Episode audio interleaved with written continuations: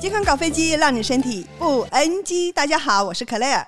今天呢，来到我们节目现场的是联合心理咨商所邬荣林心理师，邬老师好。Hello，Claire 好。各位听众们，大家好！看到你，我好轻松哦。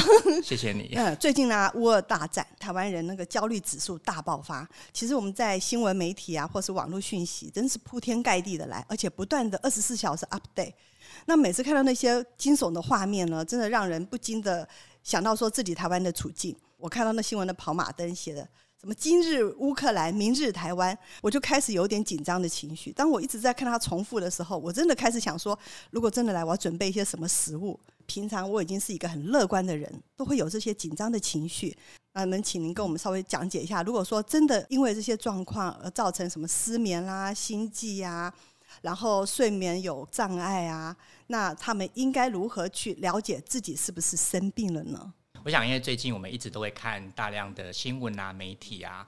然后就会担心说，哇，那如果到时候飞弹打到台湾了怎么办？这样子哈。那当我们开始对于生活当中的大小事情，呃，有一些担心啊，比如说最近因为战争的关系，油价上涨了 然后呢，哎呀，接接下来呢可能会陷入所谓的停滞性通膨，就会开始你会发现有好多好多的这些担心跟烦恼都会出现，已经开始会影响到你的睡眠品质、你的身心健康，甚至呢你的工作表现，还有呢，哇，你跟家人跟小孩也常会吵架，嗯、然后呢，甚至你觉得哇好疲倦哦，没有办法提振起精神，那这时候可能就要去注意，甚至也会可能变成所谓的焦虑症这样的一个状况产生。像我刚刚那些朋友说有什么睡眠障碍啊，会流泪的这些朋友，我们告诉他说要不要看看医生，然后或是说你就不要看新闻了，他居然回答我们说，我如果不看新闻，我会更恐惧。那你要叫他去就医呢，他也是觉得说我没有病，我好好的。我们该如何去劝导他呢？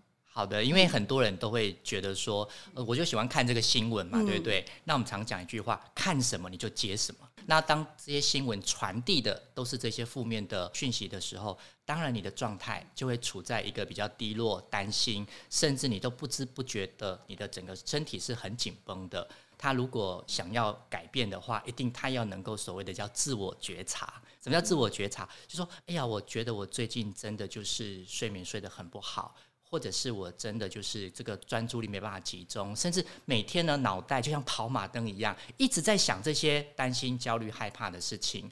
那当然，如果当事人他自己没有自觉，那其实你也很难的呃去帮助到他。不过我觉得这边提供一个小方法，就是说，如果这个人他可能觉得诶很焦虑了，最近睡不着觉了，那我们通常会建议他先去找这个，比如说呃身心科啦、加医科医生。因为如果你直接叫他去精神科，他可能会觉得有点反弹，抗拒。对，没有错，会抗拒。但是你可以呃跟他说，诶，那因为睡眠不好嘛，对不对？那我们可不可以先看一下这个睡眠的问题，先从这个部分去做一些改善？那这个医生可能会再帮你呢，呃，转接到其他的医生这个部分去协助你做一个改善。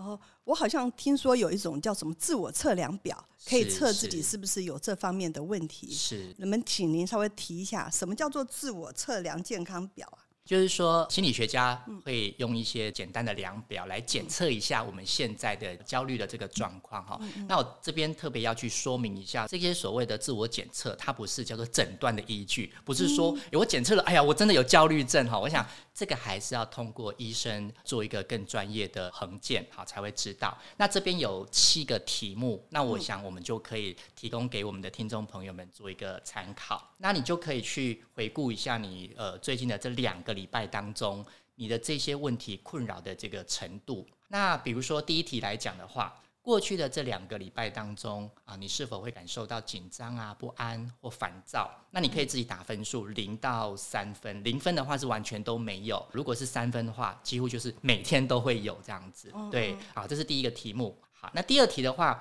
那是不是最近有无法控制的这种忧虑、担心的产生啊？一样，你可以零到三分，可以打一个分数。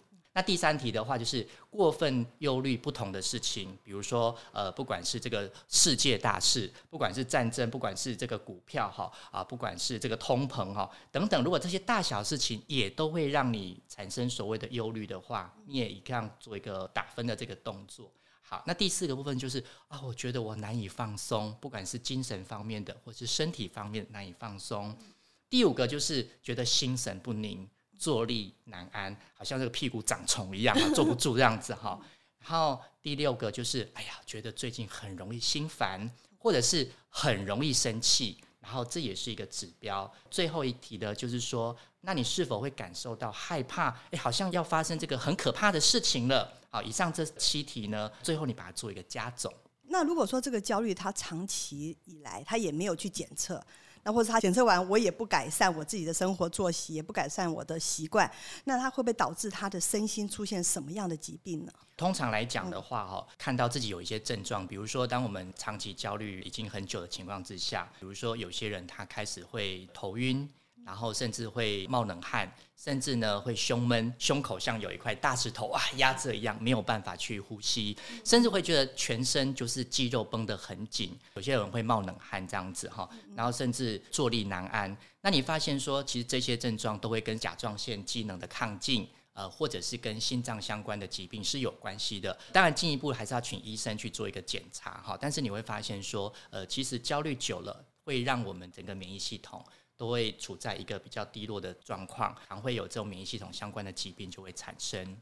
那应该是不是就要来找像您这种智商老师，帮他们调节一下他们那些情绪呢？我想在来找我们之前，嗯、呃，当然可以自己先去帮助自己。为什么呢？因为当我们一开口，他就要花钱了，对不对？嗯、那 那我们总是想要帮他们省钱的方法，嗯、就是说，其实如果刚开始你觉得自己已经有这些症状产生了，那我们可以先去自我帮助，自己帮助自己，当然可以。比如说，透过适当的运动，不管是快走、慢走，然后甚至是无氧的运动，甚至有些瑜伽。它都可以让我们旺盛的交感神经稍微比较和缓下来，去刺激我们的副交感。还有就是，比如说像静坐啦、冥想啦，甚至你开始也能够透过一些阅读，甚至你会发现说啊，那我就减少看比较负面的新闻的时候，先帮助自己。我觉得这是。我们会鼓励民众第一步可以帮助自己先做的事情，先从运动开始。对，我在网络上爬文有看到说，只要你运动三十分钟，你的脑内啡就开始起来了，是，会有快乐的感觉，是不是就这个意思？没有错。但是如果你这个运动的时间三十分钟，像乌龟一样慢慢走，嗯、我想它大概也很难达到这个运动的效果。所以要稍微有点叫做快走。是的，没有错，哦、快走。对。那你刚才讲到了要打坐啊、冥想啊，是。那像。这些我们一般在家里就可以做嘛？当然也可以啊，啊、嗯，就是说你可以找到适合你的方法、嗯、啊，比如说找一些呃比较是属于这个阿法波的音乐，然后你就是在家里，然后你就可以。透过音乐的方式做一个自我的这个引导，那当然网络上也有很多呃，这关于静坐或冥想的方法。那我觉得你就可以找到适合你的方法。当然，本身如果你有宗教信仰的话，其实也是蛮好的。为什么呢？因为我们透过了比如说祷告啦，呃，或者是禅定等等的，也让我们的心可以安定下来。这样子，那还是没有办法改善的话，你会给他什么建议呢？好，我想这个部分就要开始寻求较专业的协助了啊，比如说找这个呃精神科医师啊、呃、神经科医师等等之类的。好，那能不能请分享一下，有没有您的案例呢？是经过您的这样子帮助以后，得到舒缓跟改善呢？呃，我想我们不方便透露这个单一个案啦，嗯、但是我们可以统合的一般人大概所遇到的状况会是什么？在我们的这个临床的案例当中，会发现说一个人的焦虑来源，他不会只有一项。它一定是通通很多项，我们叫做共业引爆嘛，对，共业引爆，这佛学佛家的说法。是，好，那我举个例子哈，比如说他如果在工作上面遇到了一些老板对他的要求，或是工作上面因为疫情的关系会有一些的调整，对不对？那这个工作上面的担心跟烦恼，它是不是也是一个来源？然后可能呢，这个人际关系当中，比如说疫情的关系，有些人会在家里办公。结果跟小孩、跟这个老婆相处时间太久了，反而会是一个压力的来源哈。还有就是有些人他可能缺少了家庭的这个支持系统，甚至说他对自己会有一个叫自我批判啊。比如说这个疫情来的时候，哎呀，那怎么办呢？我这个表现不好会不会被裁员啦？哎呀，那这个通膨来了，我付。负担不起这个房贷怎么办呢？就有很多的这种对于自己的掌控程度比较低，是真的还是想象的？您觉得呢？想象的，当然是想象的。对啊，所以我们叫做万法唯心造，对不对？所有的一切相都是从什么纷乱的心所产生的？对啊，所以当我们发现说，原来他的好多的这些所谓的焦虑的来源，那我们是不是就可以帮他做一个比较清楚的盘点？到底是工作的、人际关系的、家庭的，还是？自己对自己的批判，所以我们就可以去帮他分析这些焦虑的原因，能够厘清之后呢，再透过一些放松的练习，然后增强他的自我的效能感。呃，什么叫自我效能感？就是说相信我可以在这个部分是可以做得好，而且表现得不错，而且从自己的批评变成对自我的肯定。一直是看到自己的优点，看到自己的优势，从这几个方面呢，我们就可以一个有系统的角度来帮助当事人减轻这样的焦虑，回归到一个正常的身心的状态。哦，我刚听您讲的这段话，我觉得好像您在做的工作就是帮助所有的患者先认识自己，然后再发现自己的优点。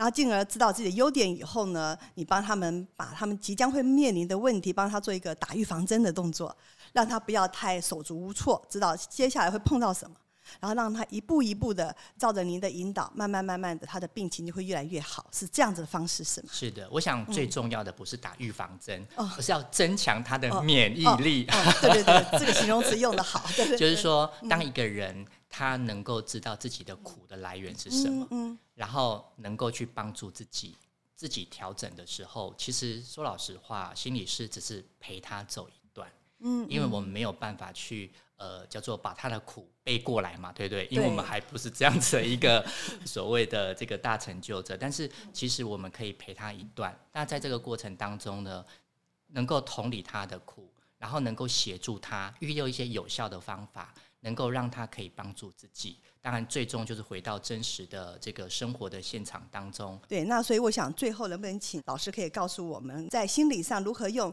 正能量的情绪去面对现在目前这么纷扰的环境？呃，通常我们讲说人要这个正向思考啊，哎呀，你不要那么焦虑嘛，嗯、哎呀，你那不要那么悲观啊，这个叫废话，说得到做不到啊，一般人。我们众生都做不到，我们也还在练习当中哈。所以我想这边提供了几个方法是可以来帮助大家的哈。比如说，当你发现的这个你身边可能会造成你压力或焦虑的这个来源的时候，那我们可不可以练习趋吉避凶哦？就是远离这个会让你引发焦虑的源头，这是一个方法，对不对？好，这不是逃避哦，这个是对自己的一种所谓的自我的照顾。好，那当远离之后，我们可不可以？去，比如说走向了这个户外，然后接触一些会让你觉得开心的人事物啊。那我们可不可以到这个有芬多精、有这个阴离子的瀑布的附近去走路，森林小路去走路？甚至呢，当你接近一个，哎，你觉得跟他聊天之后，他有这个高频的能量可以带给你，你会觉得很开心、很舒服。然后甚至呢，品尝日常生活当中的这些所谓的美食，这是不是也是会让我们觉得开心的这个部分？哈，意思就是说。去找到那些可以增加你正向情绪的人事物，远离这个引发焦虑的这个源头。好，好，那最后一个提醒叫做不要入戏太深。现实生活当中有很多是我们没有办法掌控的。嗯嗯。可是如果我们一直都把那个心力是放在那个没有办法掌控的事情上面，你会发现觉得徒然无功，而且很挫折。我们今天呢，非常非常谢谢吴老师来到我们的现场。教我们如何远离焦虑，在这么一个乱世之中。那么，如果各位的朋友，你有任何的心理或身体上有任何问题，一定要寻求专业的协助。如还有呢，你对我们今天节目如果有任何的问题，也请您在下方留言。喜欢我们，记得要订阅、按赞、分享，并开启小铃铛。